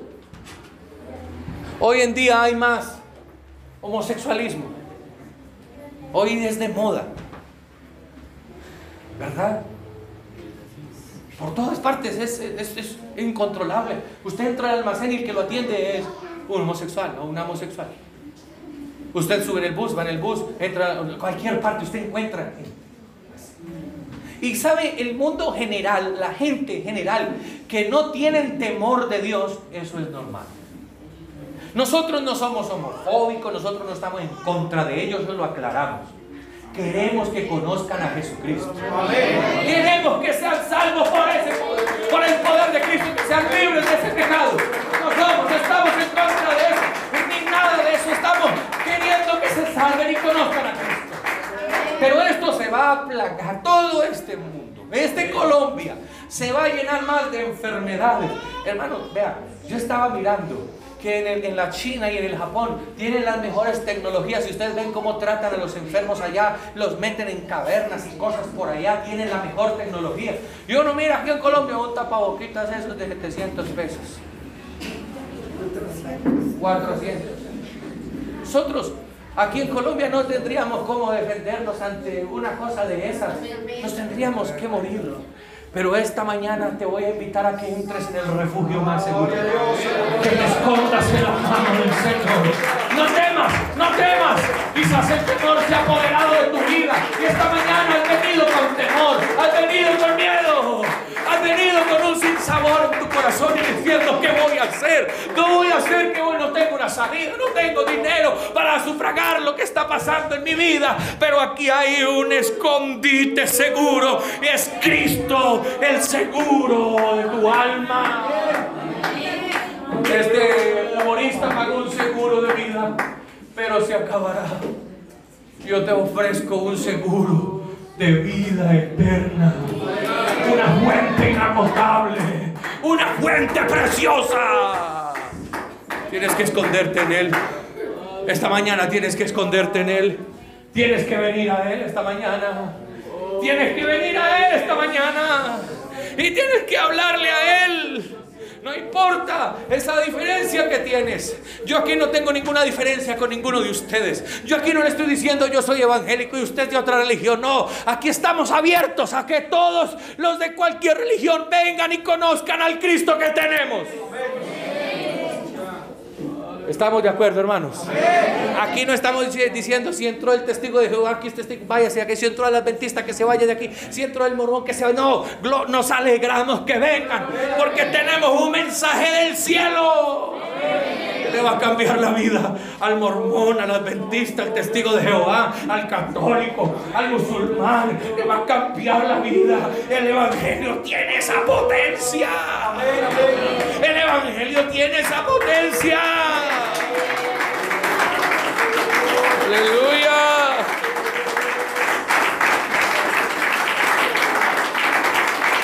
Aleluya. La mujer samaritana en el verso 17 dijo, respondió la mujer samaritana y dijo, no tengo marido. Jesús le dijo, bien has dicho, no tienes, no tengo marido, porque cinco maridos has tenido, y el que ahora tienes no es tu marido. Esto has dicho con verdad. Le dijo la mujer samaritana, Señor, Me parece que tú eres profeta. Usted tiene que reconocer cuando Dios le habla. Cuando Dios le habla a su corazón y le dice la verdad a su alma, no es el pastor, es Dios quien te conoce. Recuerda que habíamos hecho, hecho una lista que habían 30 amigos hoy aquí con nosotros. Pues llegaron 7 más, hay 37 amigos con nosotros hoy aquí en este culto. Y yo no conozco la vida de ninguno de ellos, pero le aseguro que Dios, alguno de ellos ya le está hablando y le está diciendo, venga, hay algo que te falta, pero yo te voy a satisfacer lo que hace falta en tu corazón.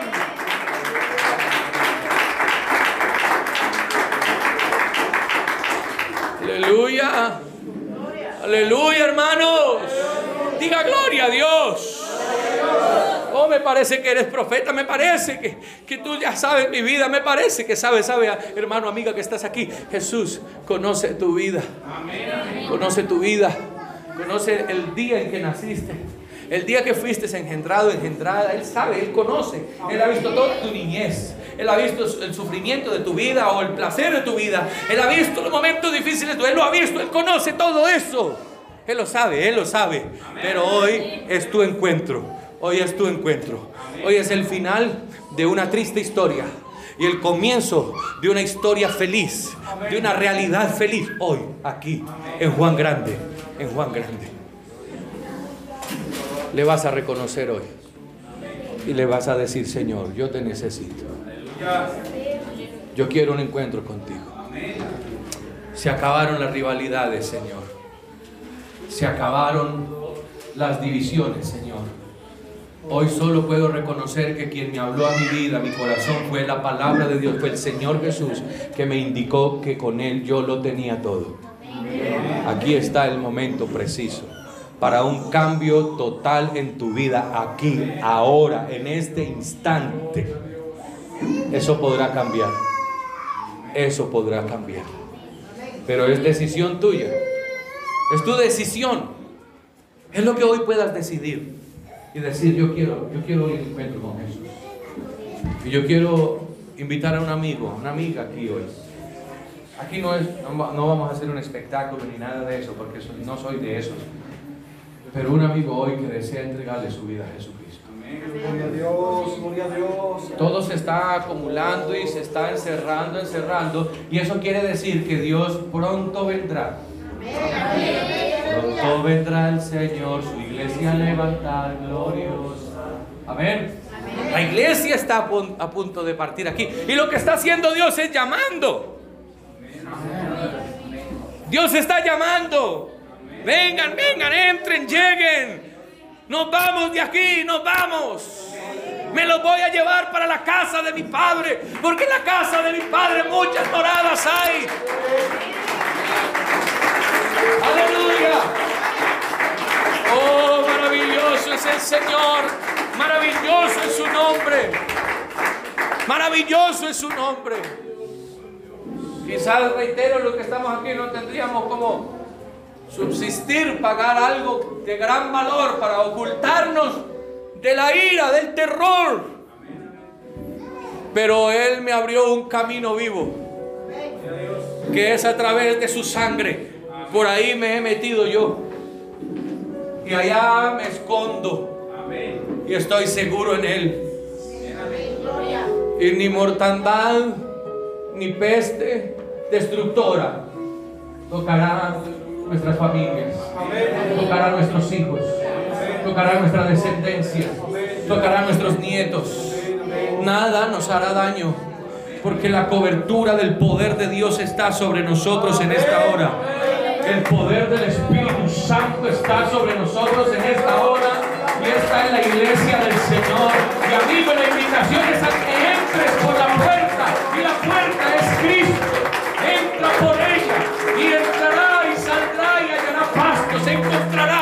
salvación de su alma, seguridad en su alma.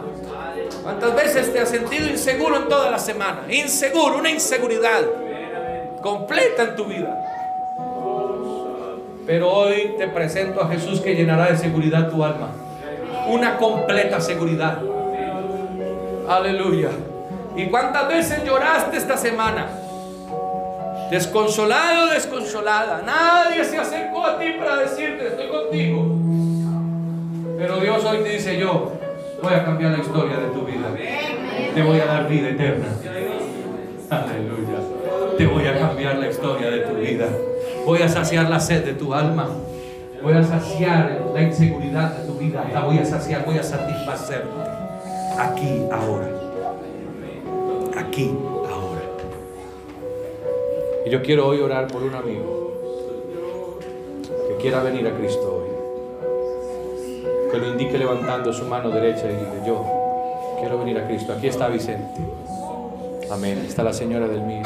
Está Santiago. Está James. James. Y está. Allá está. Amén. Y es, oh, amigo, usted que ha levantado la mano, es para hacer hoy un compromiso con Dios. Señor, no vuelvo atrás. No voy a seguir viviendo de la condición Quiero un cambio total en mi vida. Quiero que Dios transforme mi corazón. Quiero que Dios traiga y llene mi alma de esa fuente de agua y por completo mi vida. Vean, los amigos que levantaron su mano, voy a invitar a los hermanos que estén en pie. Todos y a los amigos que levantaron su mano que vengan aquí adelante. Y vamos a orar por ustedes.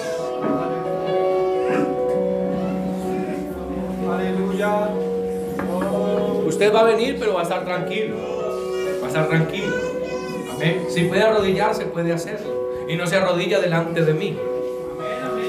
Y vamos a orar por un cambio en su vida. Y solo Jesús puede hacer ese cambio en sus vidas. Amén. Solo el Señor puede cambiar la historia de tu vida en esta hora. Porque para Dios no hay nada imposible. Todo es posible. Parecía algún amigo que quiera hoy hacer ese compromiso con Dios. Fíjese que siempre hay algo. Siempre hay algo que impide, ¿no? El rico dijo no y se devolvió. La mujer samaritana fue la única que accedió. Señor, dame de esa agua. Dame de esa fuente. Dame de esa fuente. Dame de beber. Dame de beber. Solo Jesús conoce la, la vida de estas personas que están aquí. Y solo el Señor Jesús puede transformarlas por completo y tomar decisiones que le ayudarán a permanecer en la iglesia. Amén. Hermanos, ¿quieren ustedes orar por a favor de estos amigos que están aquí? Hay seis amigos de los 37 que vinieron. Hay seis amigos aquí, aunque yo sé que hay más por ahí que quieren, que quieren caminar con el Señor. Pero las cosas de la vida, las amistades, la vida social que tienen, se los impide. Las limitaciones religiosas, las situaciones que están allí, en, las ataduras. Pero te aseguro que hoy Jesucristo te hará libre de cualquier situación en el nombre de Jesús de Nazaret. Voy a pedirle el favor a mi pastor hermano Juan Carlos que me ayude a orar por estas personas. Hermano Salvador también me ayude a orar por estos amigos que están aquí. Vamos a orar por ustedes, amigos. Y vamos a pedirle al Señor que les ayude. Que Dios haga un milagro en ustedes hoy sumamente poderoso. ¿Qué necesitas de Él? Hable con Él y dile, Señor Jesús, aquí estoy. Oh. Amigo, ore conmigo. Señor Jesús, estoy delante de ti en esta mañana. Hoy he venido a este lugar, Señor, a oír tu palabra con una necesidad en mi alma, con una necesidad profunda en mi corazón. Solo tú puedes saciar y satisfacer la necesidad de mi vida, porque solo tú eres el agua de vida, solo tú eres la fuente inagotable, solo tú puedes cambiarme, Señor. Señor, son tantas las pruebas que han venido a mi vida, son tantas situaciones que han llegado a mi hogar, a mi familia, son tantos sinsabores, son tantas crisis, Señor, pero estoy seguro que tú hoy puedes cambiarme, Señor. No voy a salir de aquí como un derrotado o una derrotada. Voy a salir de aquí, Señor, en victoria, Señor. Señor, tú me vas a levantar. Voy a salir adelante, Señor. No me voy a devolver, voy a decidir seguir a Jesucristo. Voy a decidir buscar el perdón de mis pecados. Voy a decidir buscar más de Dios. Voy a decidir seguir adelante. Oh, aunque el camino sea tortuoso, aunque el camino se haya vuelto difícil para mí, oh Dios, yo sé que voy a encontrar la salida porque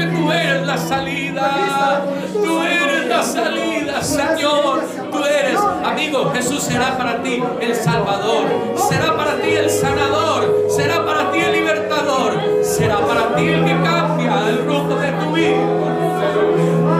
Señor, cambia, cambia vidas. Transforma estas vidas, Señor. Obra la vida de Vicente, Señor.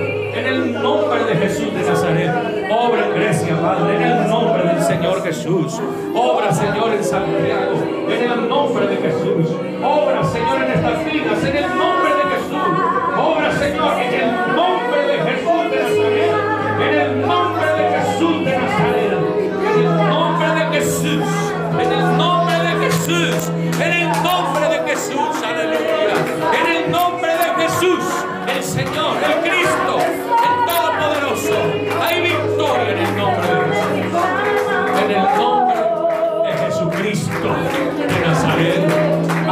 Hay victoria.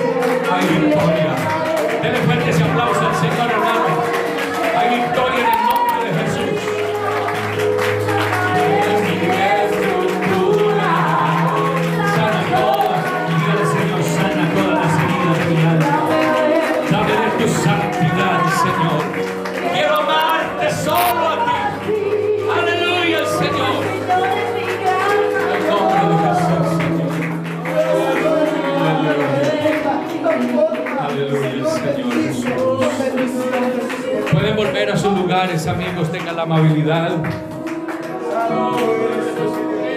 Pueden volver a sus lugares, amigos.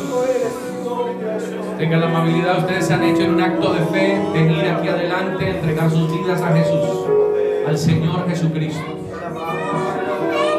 Quiero decirle a todos los amigos que vinieron, junto con los niños que son 37, que no estamos aquí para engañar a nadie. Mire cómo es de bueno Dios que en medio, dígame, le voy a poner a plantear esto, amigo. Dígame, en medio de una crisis mundial que hoy hay en el mundo, dígame, ¿qué esperanza nos han dado los medios? Dígame, ¿qué esperanza nos han dado las, las cadenas de televisión? ¿Qué esperanza nos han dado? Si cada vez un contagiado, un muerto, guerra, problemas, corrupción, deslea- deslealtad. Esas, son las esperanzas que nos dan. Dígame qué hombre poderoso en este mundo nos ha dado esperanza. Esta semana escuchaba en las noticias Caracol que, que el Señor no iba a poder hacer milagros en el, en el mes de la Semana Santa por el coronavirus. Dijo un sacerdote católico en, en Haitiales, dijo, el Señor no, no vamos a poder celebrar las misas de sanación porque por el coronavirus. Yo voy a decir, no, Él no votó nada de esperanza, Él no arrojó esperanza. Yo te voy a decir, el Señor mío te sana hoy, mañana, pasado mañana, todo el tiempo te sana Jesucristo, te libera. Fui al sepelio de un hermano. La esposa era de otra religión, ella era católica, con todo respeto lo digo, si hay católicos aquí, con todo respeto lo digo. Pero estaba yo en la, en, la, en la reunión que el sacerdote estaba dando y él dijo, lástima que nuestro hermano Samuel se haya muerto hoy, cuando también hoy muere Jesús, porque no podrá resucitarlo. Esa es la esperanza de la religión. Nunca se me olvidan esas palabras de ese señor. Era una capilla en, en el puente de Boyacá. Y yo decía dentro de mí, el mío resucitó. Y dice la Biblia que cuando resucitó salieron también los bustos que andaban por la ciudad. El Cristo mío dijo, el que cree en mí, aunque esté muerto, vivirá. Vivirá. Vivirá. Esa es la diferencia grande que hay entre nosotros y la religión que Cristo muerto está vivo y resucitó Thank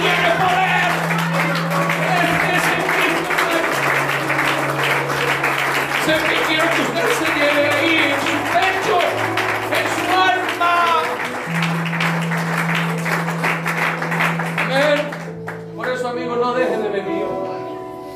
Sientes que dices que es como que muy hiriente ese pastor, es como no, es que es el Señor que le está hablando a la samaritana, es el Señor que le está hablando al joven rico. Aún te falta una cosa, hay algo ahí que te impide caminar tras Jesús. No es tras el pastor alto, no es detrás de nadie aquí es seguir a Cristo. Yo voy detrás de Cristo. Yo voy del que dijo, yo soy la luz del mundo. Y el que me sigue no andará en tinieblas. Yo voy detrás de ese que dijo que era la luz. Yo voy detrás de ese. Yo sigo a Cristo. ¿Alguien me puede también acompañar en esta? Yo sigo a Cristo. Yo sigo a Jesucristo. Yo sigo a Cristo, yo sigo a Cristo. Él es mi luz, Él es mi seguridad, Él es la, la, la tranquilidad de mi alma. Yo sigo a Jesucristo. Gloria a Dios, amén. Yo lo sigo a Él. Vivo para Él. Y aquí está su espíritu, su poder y su presencia. Amigo, hoy si viniste por primera vez, nunca serás el mismo. Jesús habrá tocado aún las fibras de tu corazón. En el nombre de Jesús de Nazaret, no serás el mismo. Jesús tocará tu corazón. Lo habrá tocado esta mañana. No serás el mismo. En el nombre de Jesús. No serás el mismo. En el nombre de Jesús. Serás el mismo. Y como hoy estamos contentos con los amigos, vamos a orar por ellos. Vamos a despedirnos. Amén. Dios, Hay unos anuncios después. Terminamos de orar, nos sentamos un momentico. Les doy unos anuncios y podemos irnos a nuestros hogares. Amén. Pero, señora Grecia, ¿usted está enferma? ¿Le duele el brazo? Amén. En el nombre de Jesús de Nazaret, de cualquier enfermedad y situación que aprisione su vida y su alma, en el nombre de Jesús la declaro sana y libre.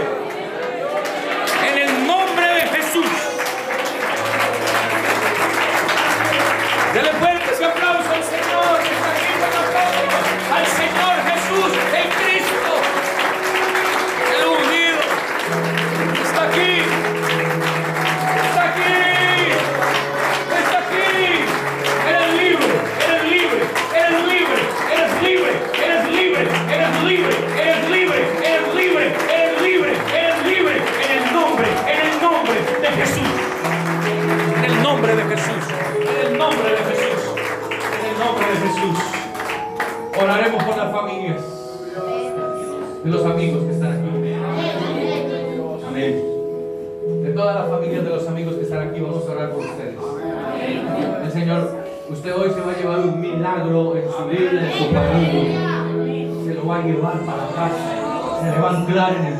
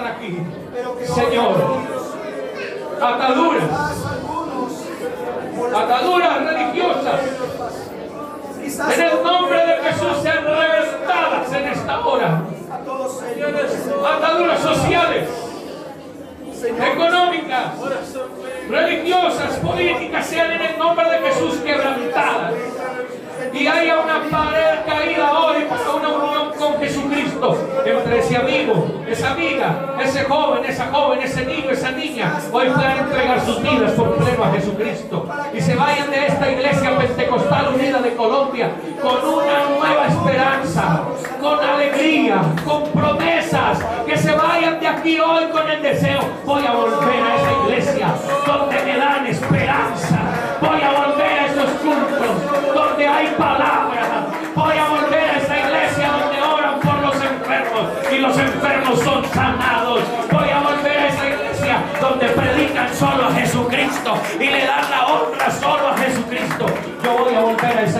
voy a volver a esa iglesia y voy a ser parte de esa iglesia y me voy a bautizar en el nombre de Jesucristo para el perdón de los pecados.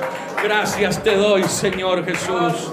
Hermano, debemos darle un aplauso fuerte al Salvador nuestro.